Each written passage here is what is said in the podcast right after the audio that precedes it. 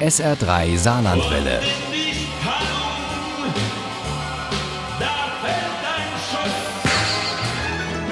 Der Krimi-Tipp. Seit ein paar Jahren schon gibt es einen neuen Star am dänischen Krimi-Himmel. Eine Frau, die den berühmten Autoren von Skandinavien-Krimis Konkurrenz macht und das äußerst erfolgreich. Diese Frau heißt Katrine Engberg. Uli Wagner stellt uns jetzt ihren neuesten Krimi vor, das Nest. Katrine Engberg liebt ihre Heimatstadt Kopenhagen so sehr, dass sie ihr eine eigene Krimiserie gewidmet hat.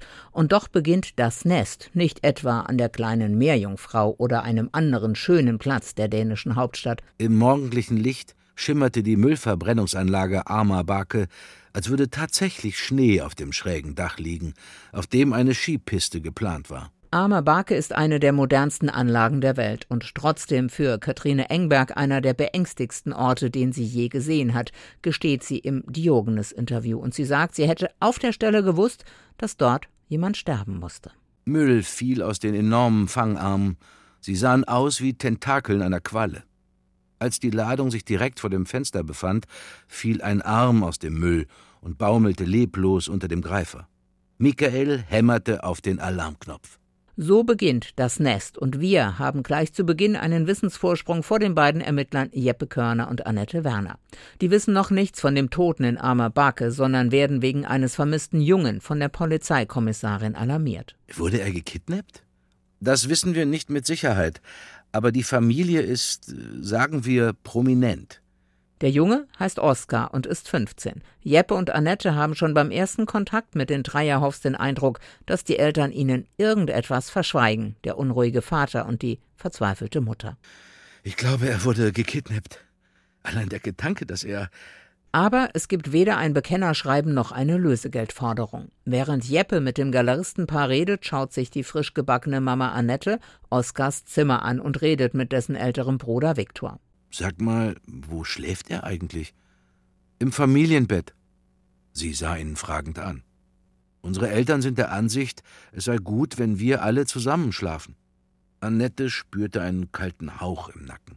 Freitag nach der Schule wurde Oskar zum letzten Mal gesehen. Die Eltern wurden erst am Samstag unruhig, denn eigentlich war der 15-Jährige mit seiner Freundin Iben verabredet, mit der er zusammen auch Klimaprojekte umsetzt und für eine lebenswerte Zukunft demonstriert aber bei ihm war er nie aufgetaucht. Ich weiß nicht, wo er ist. Auch Ibens Vater kommt den beiden Ermittlern irgendwie merkwürdig vor, nicht nur, weil er zehn Meter gegen den Wind nach Alkohol riecht.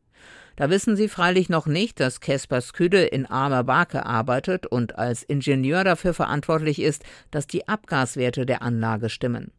Und sie wissen auch nicht, dass das Boot der Dreierhoffs verschwunden ist und dann auf Dreh Kroner von Mess Teigen, dem Vormeister, gesichtet wird. Trekrona tauchte vor ihm auf. Rot, grün und freundlich lächelte die Insel in der Sonne.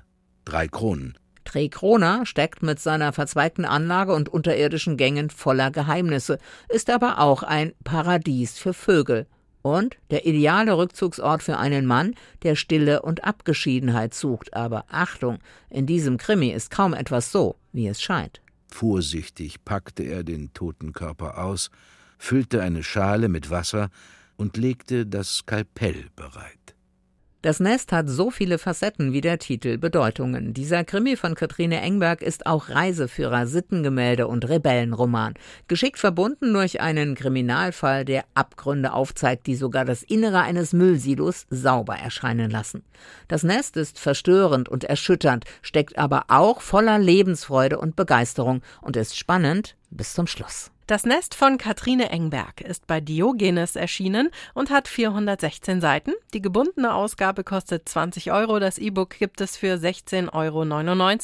Und wenn Sie 22 Euro bezahlen, bekommen Sie vom Audioverlag das Nest auch als Hörbuch-CD mit dem wunderbaren Dietmar Bär als Erzähler. Und aus diesem Hörbuch stammen auch unsere Zitate. Ohne Krimi geht die Mimi nie ins Bett. Für Mimi und andere Krimi-Fans. SR3 Saarlandwelle.